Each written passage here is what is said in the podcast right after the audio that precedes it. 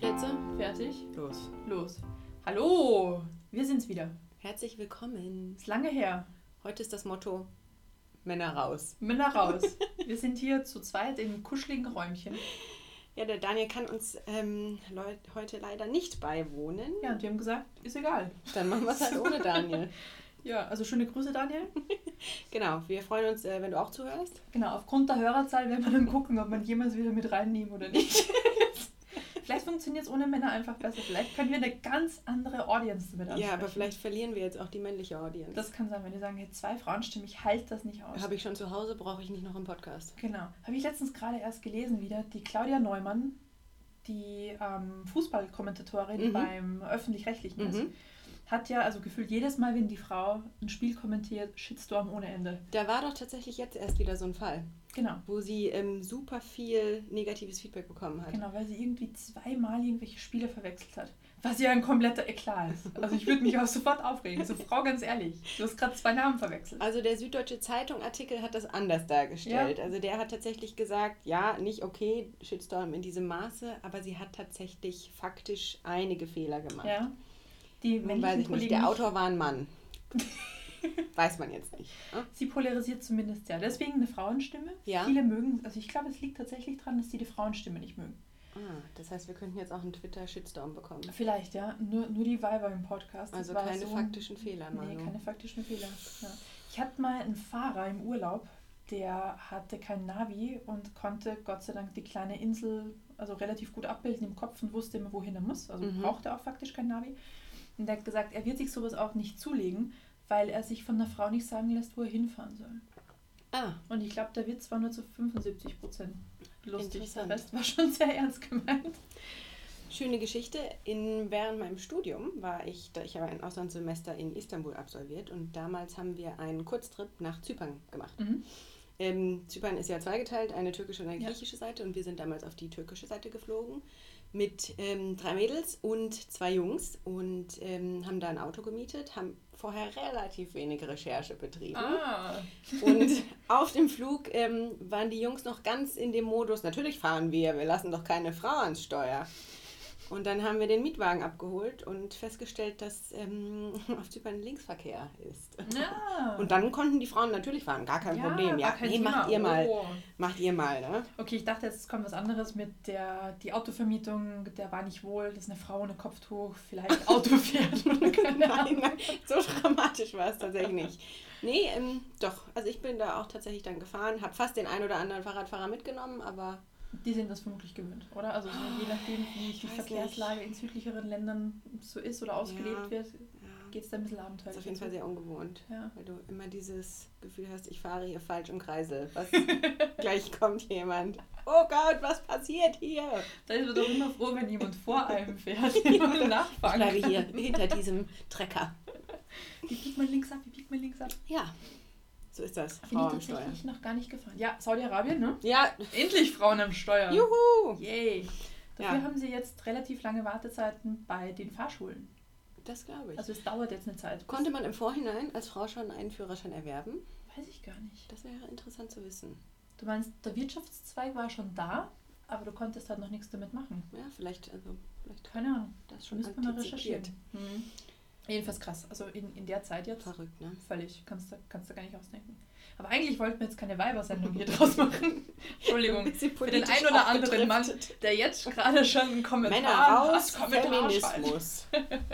Das, das wollten wir nicht. Gast, äh, ähm, Gastsprecherin Alice Schwarzer kommt auch gerade zur Tür rein.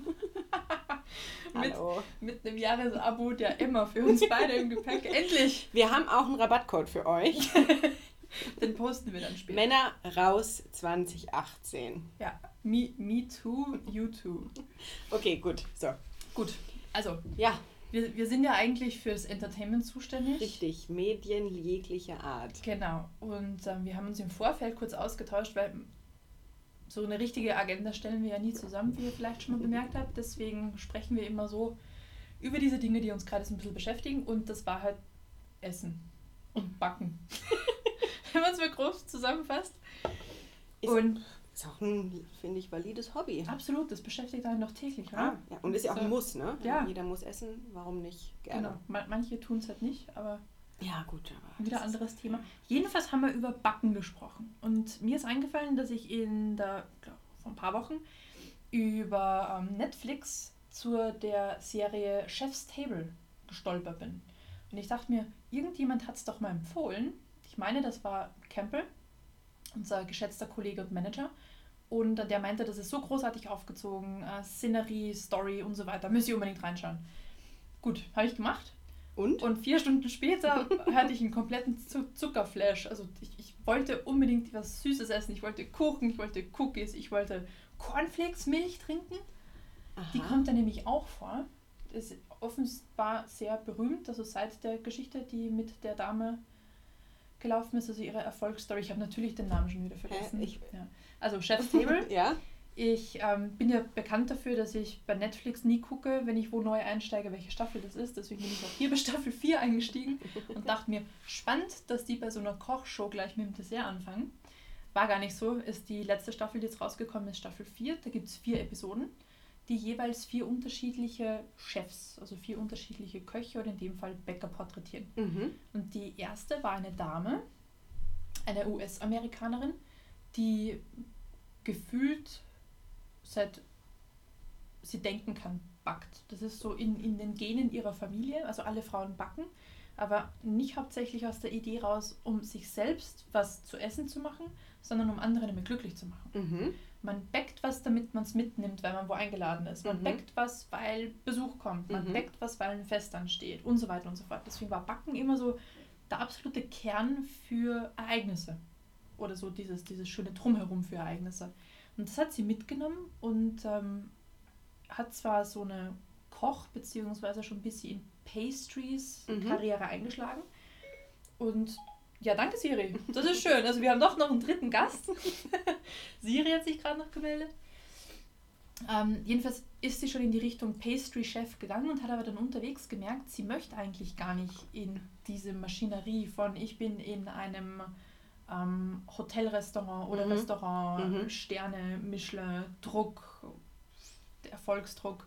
Da möchte sie eigentlich gar nicht drin sein, sie möchte was Kreativeres machen und ist dann so drei Schritte zurückgegangen und ist dann zu einem Kollegen oder Freund, den sie unterwegs getroffen hat, beziehungsweise auch wertschätzen gelernt hat, eingestiegen und ähm, hat dort für die, also habe ich auch erst gelernt, für die Family Meals, das sind so die Essen, die die Belegschaft so zusammen macht, weil die müssen ja auch irgendwann mal essen. Ja wenn die den ganzen Tag aufhaben. Und da gibt es ja immer so ein Family Dinner oder ein Family Lunch, je nachdem. Und sie hat sich immer um die Desserts gekümmert. Mhm. Und hat aber zwischendrin noch ganz viel Logistikkram gemacht. Bestellungen erledigt, Lager ein ausgeräumt, geguckt, was man braucht und so weiter. Ja. ein Mädchen für alles. Und ist dann da erst wieder zu ihrer eigentlichen Leidenschaft zurückgekommen, nämlich Sachen auszuprobieren. Und jetzt kommt dieser Schluss zu, sie wollte was ganz was Neues machen, was Verrücktes und mhm. ist dann irgendwie im Geschäft gestanden und dachte sich, boah, eigentlich wäre irgendwie Cornflakes geil. Kann man mit Cornflakes nicht irgendwie auch Kuchen machen? Und dann hat sie ein Panna Cotta gemacht mit Cornflakes-Milch. Und Aber alles was, was ist denn Cornflakes-Milch? Naja, die Milch, die übrig bleibt, wenn du die Cornflakes rausgefressen hast. Aber was machst du mit den Cornflakes? Ja, essen. Und an der Stelle, ich weiß nicht, ob sie sie am Ende noch gegessen aber haben, die haben im großen Stil Cornflakes. Wie skaliert das, ist es die Frage. Du nimmst einen großen Bottich, schüttest Milch rein, schmeißt einen Haufen Cornflakes dazu, lässt sie x Minuten ziehen und dann schöpfst du die Cornflakes raus und füllst die Milch ab. Und was macht man mit den Cornflakes? Ich glaube, die haben die noch irgendwie zum Mehl oder so verarbeitet und haben sie dann später irgendwelche anderen Kuchen und so weiter noch okay. mit reingeschmissen. Also die sind nicht im Müll gewandert, aber das war jetzt nicht Fokus der Geschichte. Wir so konzentrieren uns auf die Milch. Genau, sie hat also diese Panna Cotta gemacht. Mhm. Und alle sind komplett ausgerastet. Und derjenige, also ihr, ihr Kumpel, der eben dieses Restaurant geführt hat, hat gesagt, Mädchen, ganz ehrlich, das ist was super Spezielles. Und wenn du das ja, wenn, wenn du nicht was damit machst, dann macht es jemand anderer und wird massiv erfolgreich damit. Und was hat sie gemacht? Sie haben die Milchbar eröffnet. Milkbar. Mhm. Vielleicht hast du von der schon mal gehört. Ich habe es dann, als ich es gesehen habe, das sind so ganz kleine Shops, so wie Mini-Starbucks wo es aber erstmal nur diese Milch gab, beziehungsweise Dinge, die mit dieser Milch hergestellt wurden. Mhm. Das war ein Muffin. Und Donut, das war alles US-Markt. US-Markt. Mhm. Also sind auch nach wie vor, wenn ich jetzt kein Mist erzähle, nur am US-Markt unterwegs und hauptsächlich in New York. Also mhm. da war so die Geburtsstunde. Und das war die erste Episode und dann war, lag die zweite gleich auf der Hand, da ging es dann weiter. Also wirklich auch im, im enorm aufwendigen Stil, wie man Desserts machen kann, beziehungsweise wie verrücktes Leben manchmal läuft, dass man genau da landet, wo man ist. Hm. Echt empfehlenswert. Hammer, hammer gut gemacht. Okay. Filmerisch so schön. Also das ist so diese, die fabelhafte Welt der Amelie in Backen. Also so dieser, dieser Filmstil und die Musik dazu. Also es ist wirklich, wirklich schön editiert. Das nehme ich auf jeden Fall mal mit, weil ich habe nämlich ähm, schon vor längerem zwei Staffeln von The Great British Bake Off, das muss man auch erstmal lernen zu The sagen, Great British Bake Off. geschaut. Okay. Fantastische Serie. Ich habe eben schon zur Meinung gesagt, so ein bisschen wie Germany's Next Top Model, aber eben mit Bäckern. Ich Also habe heute keinen Kuchen für dich. heute leider kein Bäckerhut für dich. Ich glaube, es sind zehn oder sind es vielleicht sogar zwölf Bäcker, die einmal starten und jede Woche gibt es ein Thema. Und ähm, das läuft dann, glaube ich, auch zehn Wochen lang. Und jede Woche muss leider einer oder manchmal auch zwei, wie auch bei Germany's Next Mhm. Model, gehen. Und am Ende gibt es dann sozusagen den Bäcker des Jahres. Das gewinnt der. Der kriegt so eine riesen Trophäe, Great British Break-Off Trophäe. Okay. Und ein Und- Bäckerladen. Nee, das nicht, aber das hat eher so diesen familiären Charakter. Also zum, das ist so eher so eine Community an Bäckern. Also es hat gar nicht so diesen Wettbewerbscharakter. Mhm. Natürlich treten die alle gegeneinander an und immer auch zu bestimmten Themen, zum Beispiel Pastries oder Bread oder Mhm.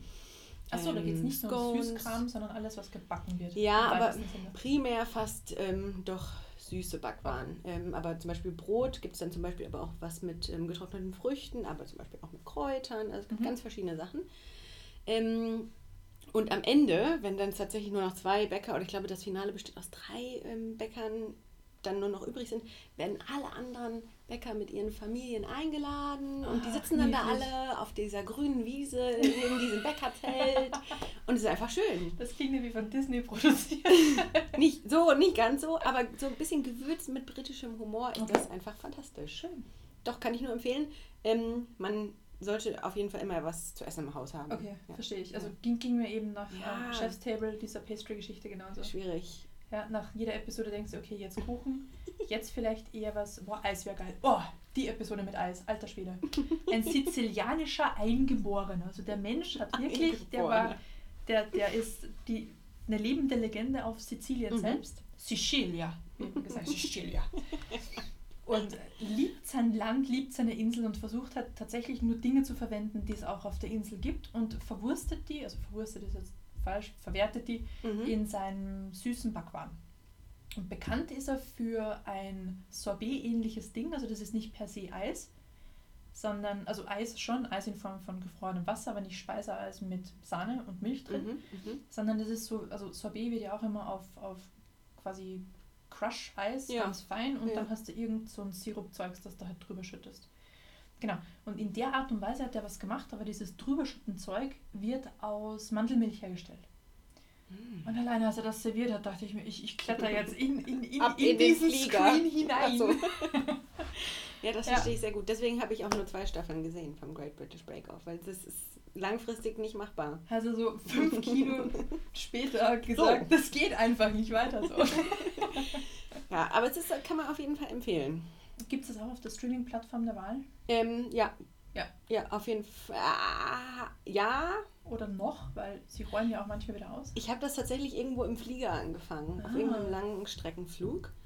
Das ist ja noch Ähm, fieser. Da kannst ja. du, das ist wirklich keine Möglichkeit, Aber der dass du Vorteil- drankommst. Naja, aber im Flieger ist ja der Vorteil, dass du mit fünf Mahlzeiten pro Stunde so, versorgt ja, wirst. stimmt. Das ist ja wirklich, also meistens.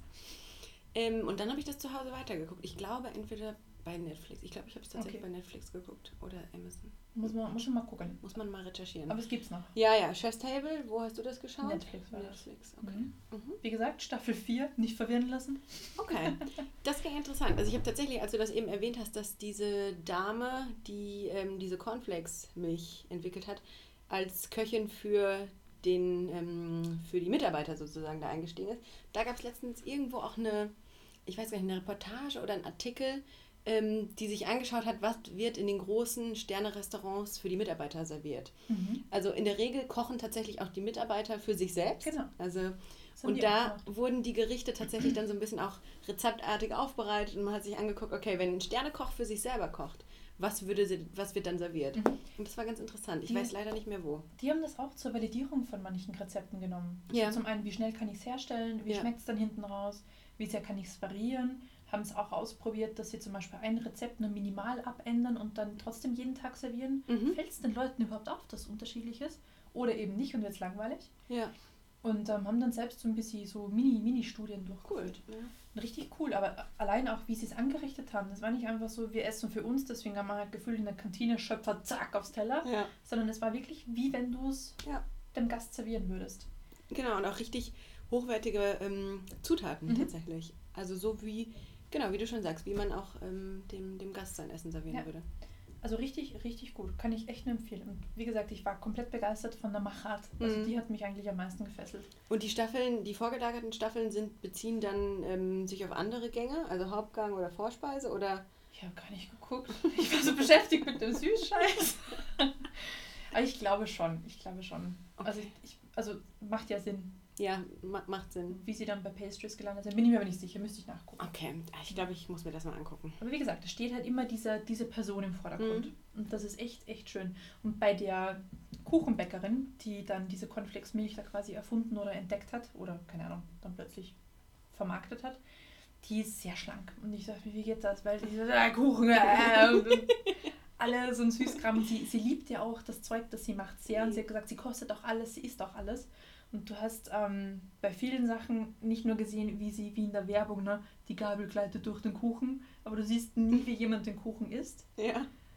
Hat bei ihr schon. Also es war immer so, ah. Es ist wirklich das, das Und was die, war die ihr Geheimnis? Sie läuft.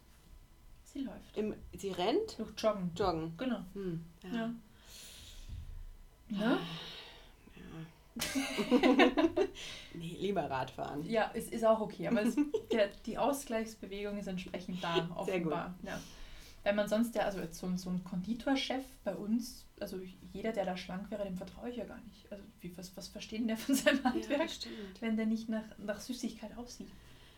Ja, zumindest so ein kleines Wohlstandsbäuchlein. Ja, schon. So ein Probierbäuchlein. Ja, und das, sie, die hatte nicht mal ein. Probierbäuchlein. Hm, Alles weggelaufen. Ja, ja, ja.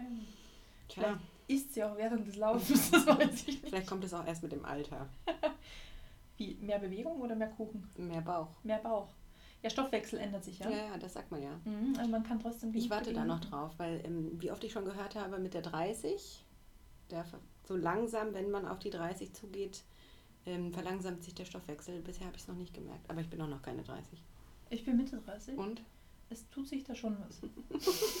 auf was muss ich vorbereitet sein? Aber man, man hat es auch selbst im Griff. Ne? das ist, aber das ist auch schon vor der 30 so. Ja, absolut, Das ist keine absolut. Neuerung.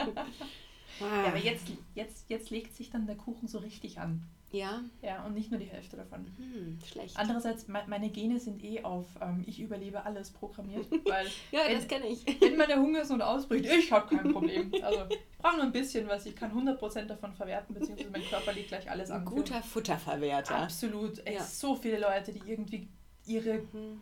Keine Ahnung. Aber du musst das. Positive sehen. Sollte nochmal ein Krieg ausbrechen, Ja. als guter Futterverwerter hast du deutlich bessere Überlebenschancen. Das meine ich ja. Ja. Also die, die Leute neben mir werden sterben wie die Fliegen. Gut.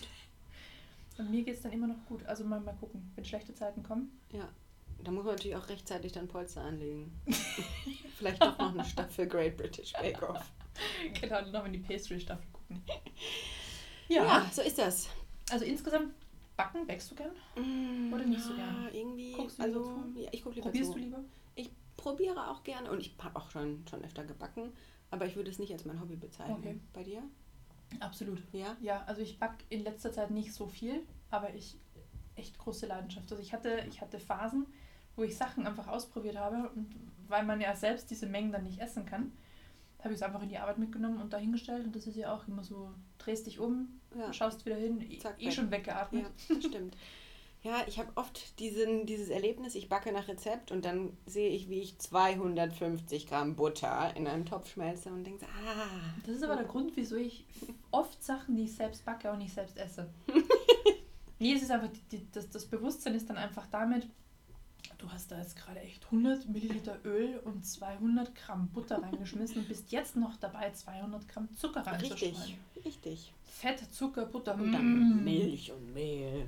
Ja, also ist, ist ja alles fein und gut und man isst ja eh nur ein Stückchen davon, aber trotzdem dieses, du hast diese Menge gesehen, du hast diesen Butterblock zerschnitten. es gibt dann kein Zurück mehr. Das stimmt. Ich habe ein ähm, Rezept von einem richtig guten Zitronenkuchen. Der ist wirklich ganz lecker. Aber dafür muss man die Butter schmelzen. Und wenn du halt so 250 Gramm Butter geschmolzen aus dem Topf gießt, denkst du, Mm, okay, vielleicht Der Vielleicht schmeckt bestimmt doch nur ein Stück. Aber es ist ein wirklich guter Zitronenkuchen. Ich habe jetzt auch in letzter Zeit mal versucht, ähm, einen Quarkauflauf zu machen. Mhm. Für die österreichischen Freunde unter uns einen Topfenauflauf. Das kenne ich, das sagt mir nichts. Topfen statt Quark. Mhm. Und habe da dann auch ein bisschen variiert und habe zum Beispiel Grieß genommen statt Mhm, Mehl zum mhm. Binden. Und dann nur ein Ei statt zwei. Also es, Dinge halten ja teilweise eh von alleine. Wenn du irgendwo Grieß reinschüttest oder Kiasamen, wo ich eine eigene Story dazu habe, aber ich glaube, die passt hier nicht her. Dann Der bindet Bayer sagt, oder der Österreicher sagt tatsächlich Ja, Chiasamen. wie, wie sagst du? Chiasamen. Wie der Rest So, pass auf. Wie sagst du zu Chile? Chile. Ist das nicht Chile? Was ist mit China? China. Die Deutschen sind so inkonsequent, was das CH am Anfang angeht. Was? Wieso? Komplett. Da kommt überall ein SCH. Chemiker ist bei uns der Chemiker. Ja, Mann, wieso nicht Chemiker? Kia? Das, ach so. Chia. Du hast recht. Ja, komplett Chia und Chile. Chile, Chile, Bei uns ist es Chemiker der Chemiker und China und Kiasamen. Das und der. Chirurg Der Chirurg. und der Chinakohl. Chinakohl. Ja, bleib, bleib beim K, Mann. Wir, Du, Wir haben da einfach nochmal so ein zusätzliches Ko Komplexitätslevel eingezogen. Offenbar, ne? Das, das möchte ich gerne anders betonen. Wirklich Chiasamen? Kein Scheiß? Ja, auf jeder sagt Chiasamen. Nur du nicht. Das Ja, erste Mal, offenbar. als ich das gehört habe. Kia. Möchtest du noch ein bisschen Chiasamen? Das erinnert mich an das Auto. Ja, dachte ich auch. Warum heißt das so? Warum heißt das so? Es heißt aber tatsächlich Chiasamen. Chia. Oder Chia. Chia. Nee, so heißt das nicht. Chi- Chi- China oder Ki China? Das ist schwierig. Also ich bin auch erst verunsichert, seit ich nach Bayern gezogen bin. Ja? Ich habe früher immer China gesagt. Die Aber meisten jetzt- sagen auch China, so Jetzt sage ich, Chemiker. jetzt sag ich China. mhm. Das klingt irgendwie Ah. intellektueller, aber es ist halt nicht China. Ich bleib beim K. China ist Auch, auch wenn es analphabetisch klingt, ist mir scheißegal. Ich finde ich find gar nicht, dass es Analphabete. Das klingt eher so wie so ein bisschen. Die Frau hat Ein Sprachfehler, das ist in Ordnung. Nein, eher so ein bisschen posch. So hochnäsig. So. China, so Ich Chia war vor sagt. kurzem erst in China und habe mir dort ein Glas Chiasamen gegönnt. Jetzt Leute, ganz im Ernst, Kiersamen können echt gefährlich sein. Achso, ja, warum, wie kamen wir jetzt auf die Kia, auf die Chiasamen? Wegen, wegen Abbinden. Also ich Ja. kannst ja Mehl, Ei zum Abbinden von Sachen nehmen, Ja, damit ja. halt der Kuchen steht und nicht der Richtig, Teig bleibt. Veganer verwenden oft Kiersamen. Chiasamen. Genau. Mhm. Und wenn du die aber nicht richtig ansaufen lässt, mit was auch immer für Mhm. Flüssigkeit die aufnehmen sollen, und die vorher zu dir nimmst, dann passiert das in deinem Darm, Ja. dass sie da Flüssigkeit rausziehen. Und dann passieren Dinge mit eurer Verdauung. Also vorsichtig sein. Und ähm, besser viel trinken, wenn ihr Kiersamen isst. Ja, ich, ich, ich bin Chiasamen. tatsächlich gar nicht so ein Fan von diesen Chiasamen. Weil wenn du die halt- Gelblobs. Richtig, weil wenn Ja. du die halt in Milch oder Wasser oder Joghurt reinpackst, dann wird es so richtig so, Das ist ein bisschen wie Bubble Tea, so oder? matschig. Das ist ein Verkaufsargument. Die schreiben dann drauf, das ist soft. Ich finde das eher so schleimig, weil das bildet dann ja halt auch so einen Schleim, das, was halt den Kuchen zusammenhält. Und, Stimmt. und Stimmt, diesen stimmt. Schleim, den finde ich unappetitlich. Lernen wird Milch plötzlich zu rotzen. Mit so Kügelchen drin. Nee, ist echt, hast du recht. Ist Ja, echt, ist, nee, nee, muss nicht, nicht. spannend. Keine Chiasamen. Keine Kiersamen. aus Das China. hast du auch schon Kier gesagt. Ja. ja. Ch- Chier. Ch- Das klingt total falsch. ch- ch- Aber ist egal. Es, es bleibt dabei. Das CH am Anfang eines Wortes ist für den Deutschen. Und Chinakohl? China, immer noch. Genauso wie China. China das Land, Chinakohl. Die Frage ist, kommt Chinakohl wirklich aus China? Und warum heißt da Kohl, weil er doch eigentlich ein Salat ist? Ist schon eher so ein Kohl. Ja, aber man macht es eher mit Ja. Salatmarinade, weißt du? Aber hat so einen kohligen Geschmack. Okay. Aber ich glaube, die Asiaten schneiden es tatsächlich auch in so Wokpfannen ja, rein. Ne? Die richtig, braten das. genau. Ja. Deswegen Chinakohl. ja, vermutlich, weil, das, weil du das beim, beim Asiaten Ja. bekommst. Nee, meine Oma hat das immer geschnitten und Essigöl, Tisch, fertig. Das war's. Und das war dann Salat. Schmeckt auch nicht schlecht, weil das super knackig ist. Ja. Und nicht so schnell so, so doof lätschert wird wie ähm, normaler Blattsalat. Das Weil den stimmt. legst du ja gefühlt in Marinade und so lässt sofort alles fallen. Wird Aufgesaugt. traurig, fällt in sich zusammen und wird eklig. Ich kann nicht mehr. Hilfe, Hilfe. Genau, das passiert eben mit diesem, mit diesem Ki Chi- Chinakohl. Chinakohl. Chinakohl nicht. Mir ist gerade zum ersten Mal diese Unterscheidung zwischen tsch und sch aufgefallen in der deutschen Sprache. Mhm. Ich dachte, bisher gibt es immer nur die Differenzierung zwischen sch und ch in der Aussprache. Zum Beispiel manche Leute sagen China, manche Leute sagen China. Ja, und der Österreicher macht ein K draus. Richtig. Aber dann gibt es ja anscheinend noch China. Wörter, wo der Deutsche ein D oder ein T davor Mhm. packt. Wie Chile. Oder, Sau sagt doch Chile, oder? oder Chiasamen. Aber es ist doch. Nee. Super schwer. Stell dir mal vor, du müsstest jetzt Deutsch lernen. Ich würde sagen, scheiß Ja. drauf. Respekt Ich an alle Menschen, ja. die das nicht als Muttersprache ähm, gelernt haben. Naja, aber der, der hier, der Chiasamen, oh Gott, Abbruch. Der Chiasamen, den schreibst du doch vorne nur mit C. Der hat schon ein Haar dabei. Ja? Ja. Ah, Wir dann. könnten das jetzt ganz schnell Nee, eruieren. wir blamieren uns hier nur noch. Das reicht. Nee, definitiv CH. CH. Mhm. Ich habe letztens gerade die Dose weggeworfen, weil ich mir dachte, ihr macht mir meinen Darm nicht mehr trocken. ja. Wirklich Achtung, Leute. Ganz Obacht. ehrlich, wirklich Obacht. Aber wie viel hast du denn davon da reingetan? Das war ja nicht viel, aber ich habe das Zeug nicht so lang ziehen lassen. Ich Hm. habe es in. Ja, ich habe so einen Fruchtjoghurt halt versucht, ne? weil irgendwie so groß getrötet wurde mit Bahn, total gesund und Vitamine und bla und verdauungsfördernd. Und ich dachte mir, läuft. Und ich hatte meine, mein, mein, meinen geschroteten Leinsamen schon echt Hm. satt, weil der hat ja doch einen Eigengeschmack, der gar nicht schlecht ist, aber wenn du den oft isst und ist so, dann wirst du den irgendwie auch nicht ich mehr, auch nicht mehr essen. Und dann dachte ich mir, steigst halt um auf diese coole neue hippe Alternative, ne? so kleine Mohnkörner, die dick werden. Ja. Hab die da reingeschüttet und hab die vielleicht ein halbes Stündchen oder so ziehen gelassen und dann sind die auch schon so klobig geworden. Ja. Dieser leichte Kontaktschleim war auch schon da. und hab das halt gegessen und war halt nicht wenig davon. Die vielleicht 250, also nicht 250 Gramm Kiasamen, sondern 250 Gramm Joghurt mit dem Zeug halt drin. Mhm. Und ähm, habe dann bemerkt, dass man für gewisse Dinge dann ein, zwei Tage gewartet hat.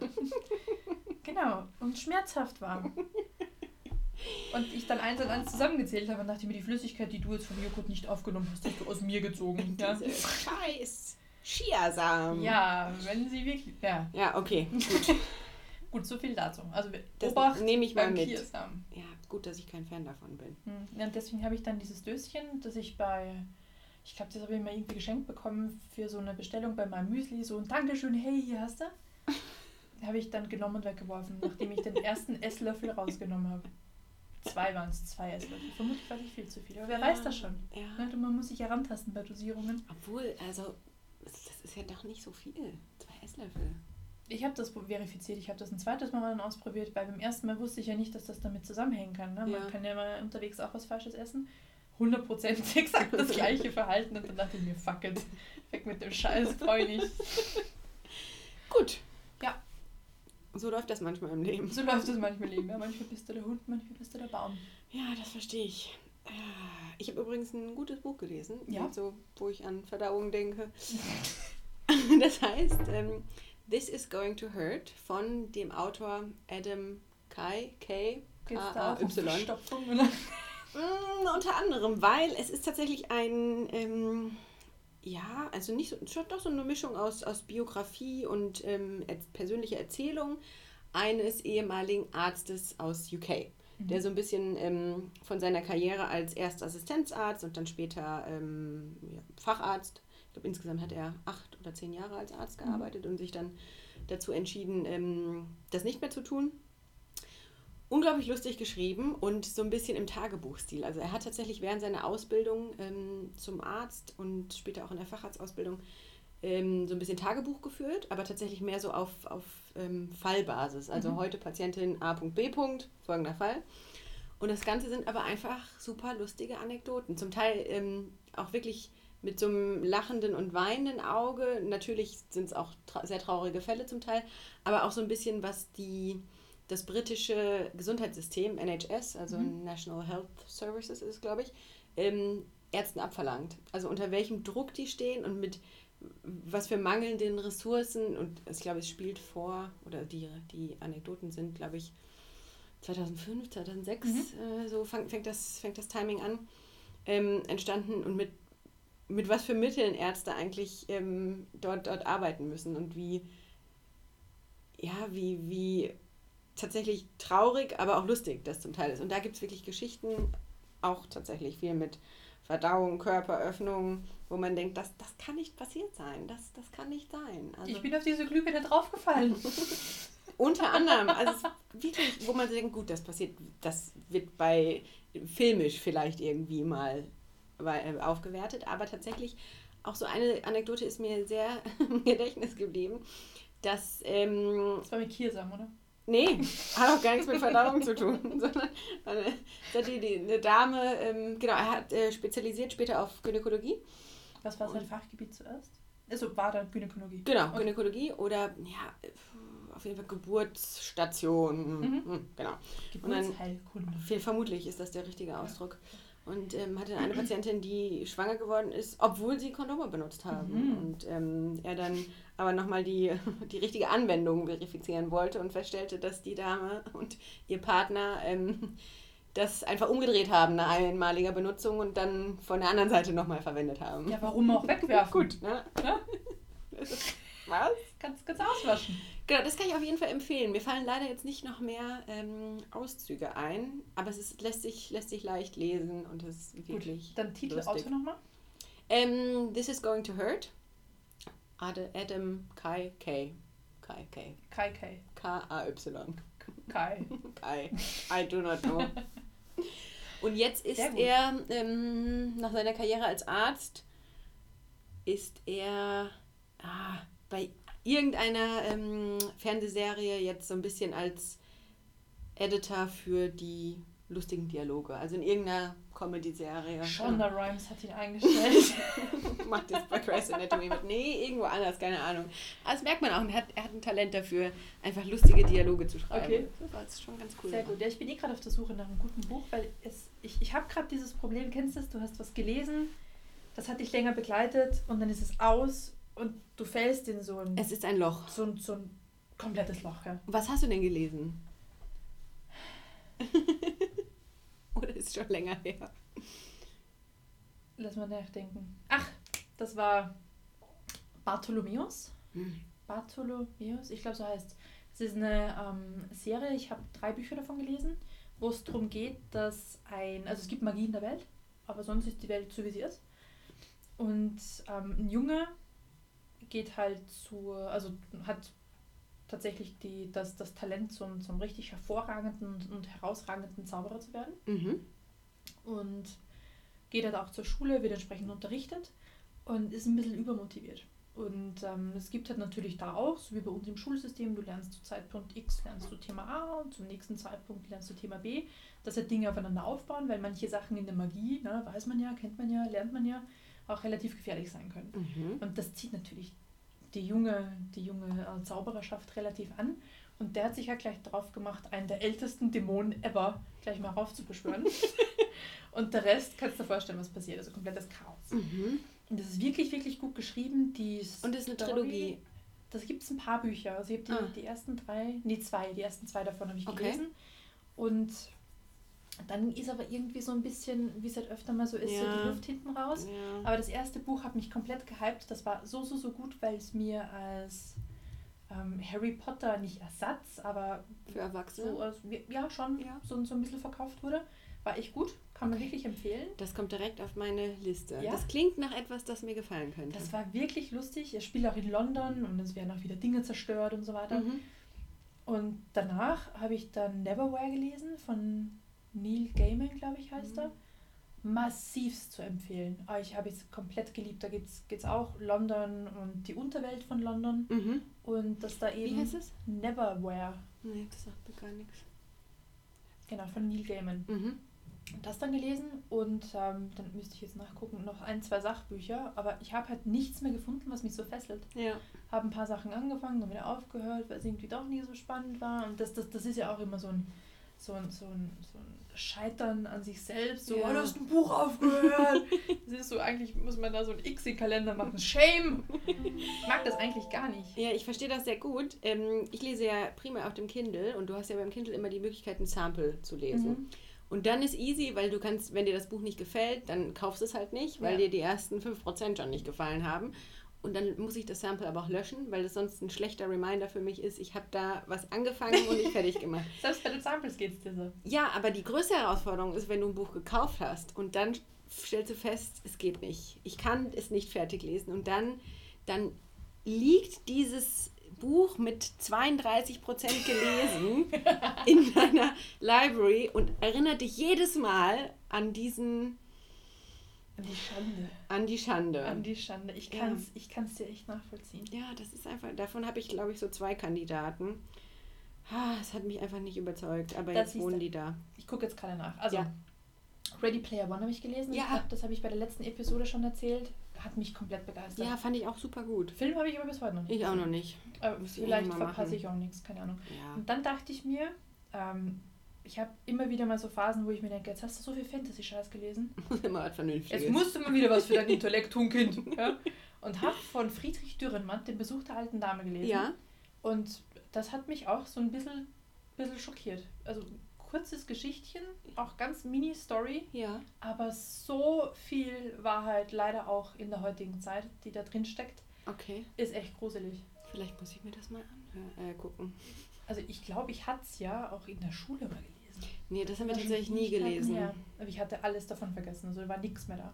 Also es geht im Endeffekt um eine alte Dame, mhm. die zurückkommt in, zu ihrem Geburtsort, beziehungsweise da hat sie dann auch ihr Leben bis zu ihrer Jugend verbracht mhm. und sagt, also sie ist reich, hat ähm, x-mal schon geheiratet und ich glaube Ehemann vier oder fünf war sehr wohlhabend, sie hat das alles geerbt, also in Milliardenhöhe, also wirklich Geld wie Asche. Ja. Und äh, kommt dann in dieses Dörfchen und sagt, der Typ da drüben, der muss sterben und dann kriegt ihr eine Milliarde. Und eure Geldsorgen von eurer kleinen Gemeinde, eurem kleinen Städtchen sind dann sofort, lösen sich in Luft aus, auf. Mhm. Und mit dem Satz dreht sie sich quasi um und verlässt so den, die, die, den Marktplatz. Mhm. Und dann passieren Dinge. Weil jeder sagt, um Gottes Willen, das können wir nicht machen. Er ist ja ein angesehener Mensch bei uns in ja. der Stadt, den können wir nicht einfach töten, nur wegen Geld. Aber dann kommt sofort ein Aber. Bei ganz vielen Leuten kommt ein Aber. Ja. Und ist es, wie, wie ist es geschrieben? Kann man es gut lesen? Es ist wie ein Theaterstück geschrieben. Ja. Also es ist ein Theaterstück an sich, also es war als, als solches gedacht, aber es geht eigentlich ganz gut zu lesen. Okay. Also es fehlt natürlich die prosaische Ausformulierung mit, ähm, keine Ahnung, Herr Huber sagte zu Herrn Müller. ja? Aber brauchst du gar nicht. Also es ist so gut strukturiert, dass man es relativ flüssig lesen kann. Okay, das klingt ganz gut.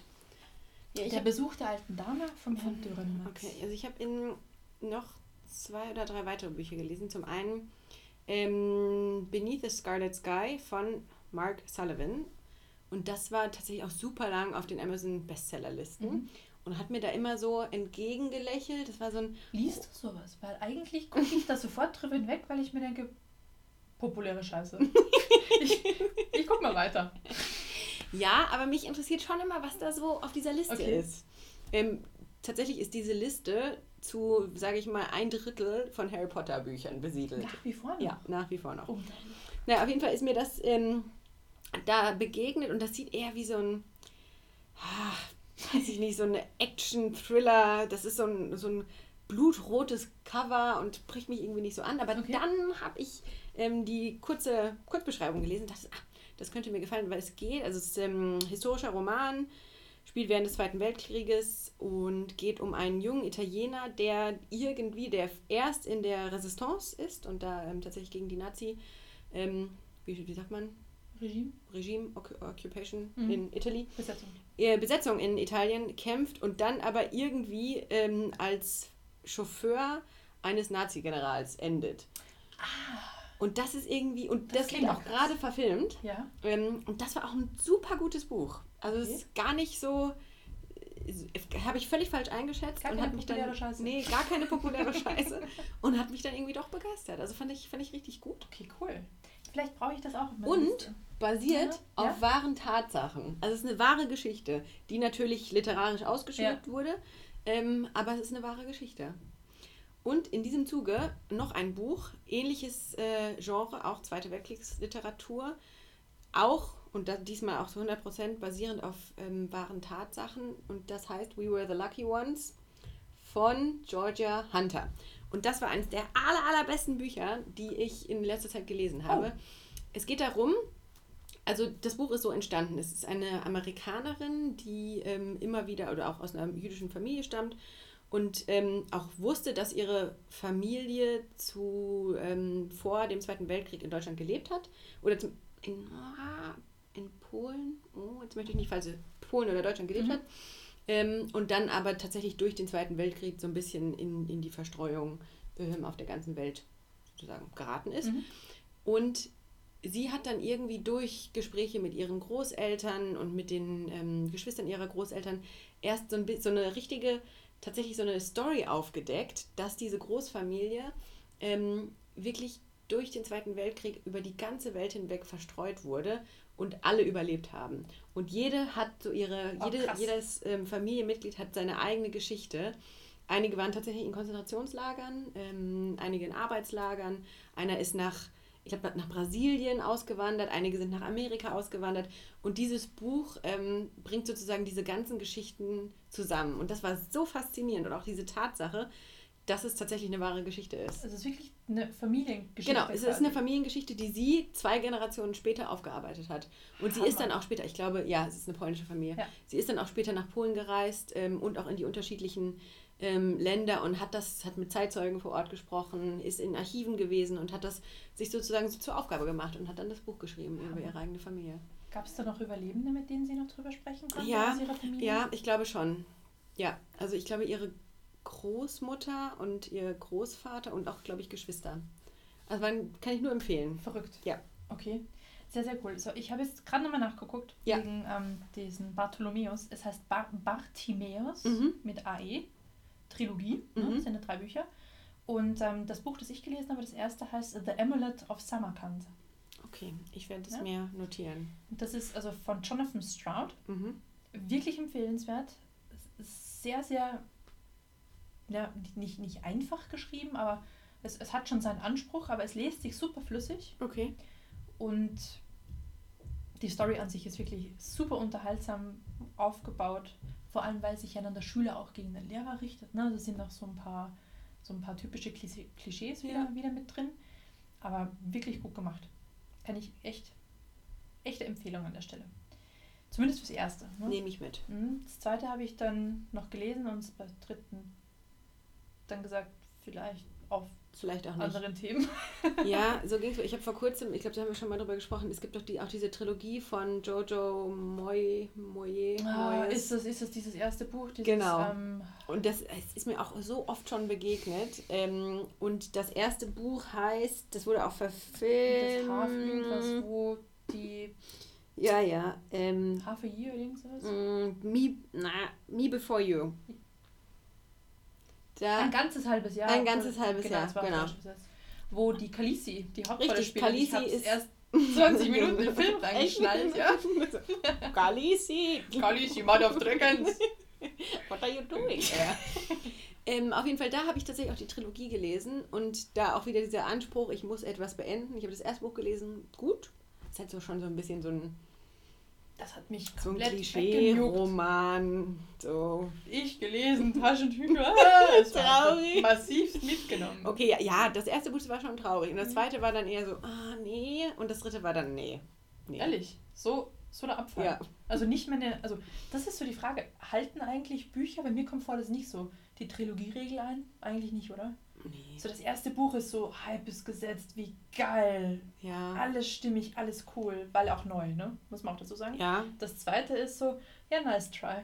Also ist, egal was du machst, du kannst eh nur verlieren. Und das dritte kannst du wieder rausreißen. Ja, aber das Aber war in dem Büchern Fall leider das nicht noch so. nie. Nee. Generell noch nie. Es ging immer bergab.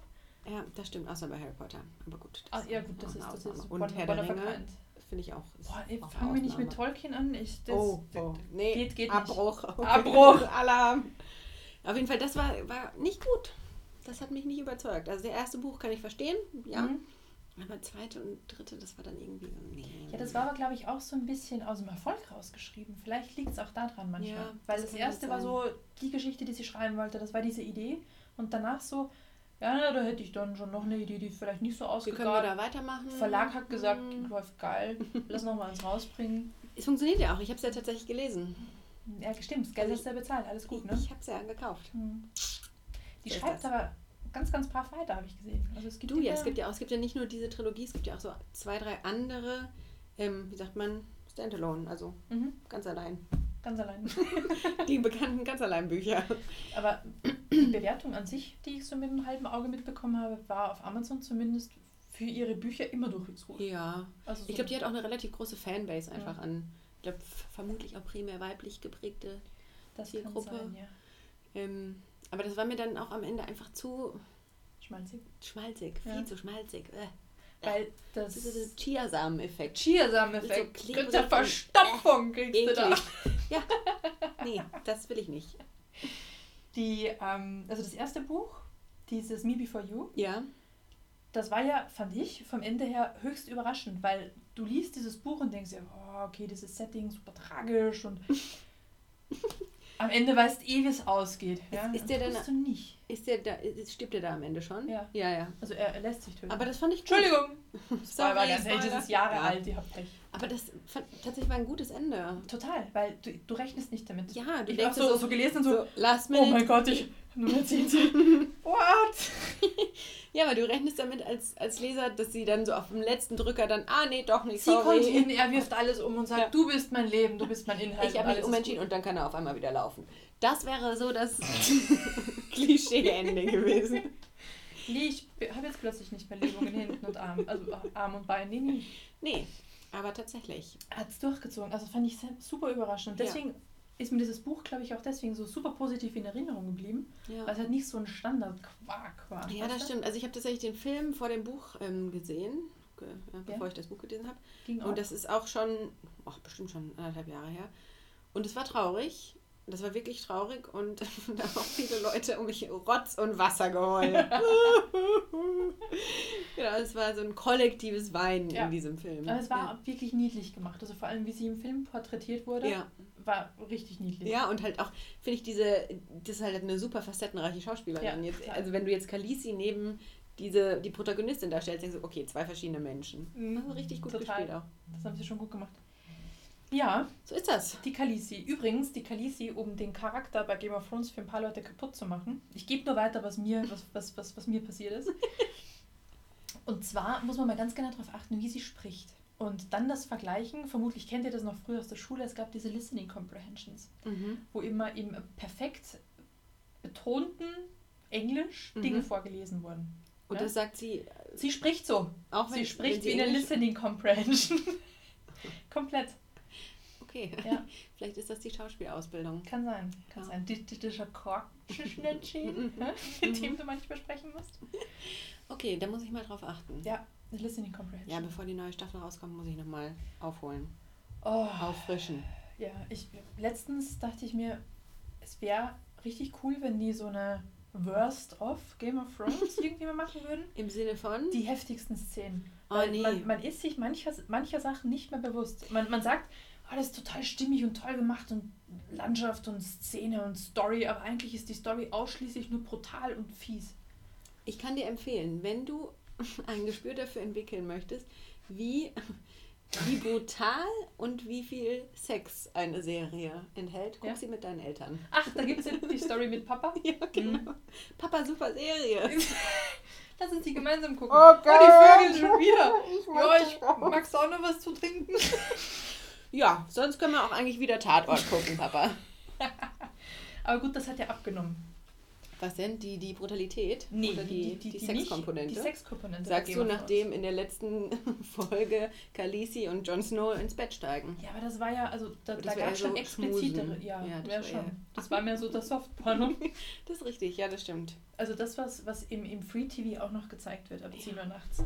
Das war noch okay. Aber sonst, es waren dann schon ein paar Oh ja. wildere Geschichten auch dabei. Ja, das. Vor allem dieses viel nackt rumrennen hatten die ja in den ersten Staffeln. Das Ja, gab das es ja später nicht mehr so wirklich. Aber auch da sind auch primär die Frauen nackt rumgerannt, muss man sagen. Ist verträglicher fürs US-Fernsehen. Also wir werden irgendwie so, oh, der nächste Penis, der durchs Bild schwingt. Hallo! Das ist Jon Snow. Ja, das stimmt. ja, das ist richtig. Das ist wohl wahr. Gut, Wunderbar. so ist das. So ist das. So, mein Kaffee ist fast alle. Bei mir auch. Ich würde sagen, dann muss man aufhören. Ja. Ja, wer nichts mehr, nichts mehr zu trinken hat, hat nichts mehr zu reden. Energie So ist aus. ja. Gut. Gut. Dann an der Stelle. Vielen Dank. Und bis zum nächsten Mal. Tschüss. Tschüss.